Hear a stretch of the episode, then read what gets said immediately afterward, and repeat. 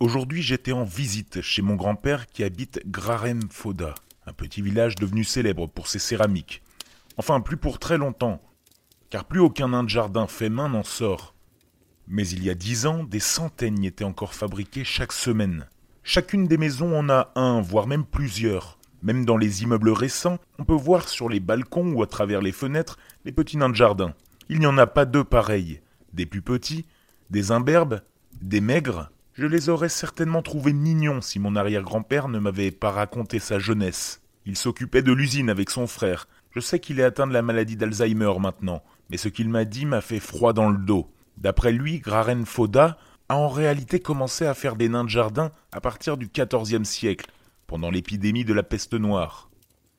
Le village voisin avait été l'un des premiers contaminés. Hommes, femmes et enfants étaient tous morts très rapidement. C'était une époque où l'on croyait encore aux loups-garous et à divers démons, donc rien d'étonnant à ce que certains croient qu'il y avait des farfadets dans la forêt. Mais ce qui était inquiétant, c'est qu'ils étaient persuadés qu'ils les protégeraient de tout mal. Par peur que la peste ne décime le village, ils les auraient attrapés pour les disperser autour du hameau, les attachant aux chênes en lisière de la forêt. Les semaines passèrent, et le village fut épargné par l'épidémie, tandis que les farfadets brûlaient au soleil. Ne supportant plus leurs cris et leurs pleurs, les villageois décidèrent de couler de la chaux, mélangée à de la cire pour les pétrifier. Les semaines devinrent des années, et le village ne fut jamais atteint par la peste. Depuis ce jour de bénédiction, les villageois capturent les farfadets pour en faire des nains de jardin servant à protéger leurs maisons. Au fil des époques, ils améliorèrent la production et leur solidité en ajoutant un enduit à base de céramique et une cuisson au four. D'après mon grand-père, c'était bien plus long et bruyant, mais le résultat était au rendez-vous. Les nains avaient meilleure mine comme ça. D'après lui, la chasse était la partie la plus compliquée, étant donné que le gibier a commencé à se faire rare dès la fin des années 80. C'est à ce moment de son récit, et devant mon incrédulité, qu'il m'a proposé de faire un tour dans sa cave, qu'il avait aménagée comme une vraie cabane de chasseur.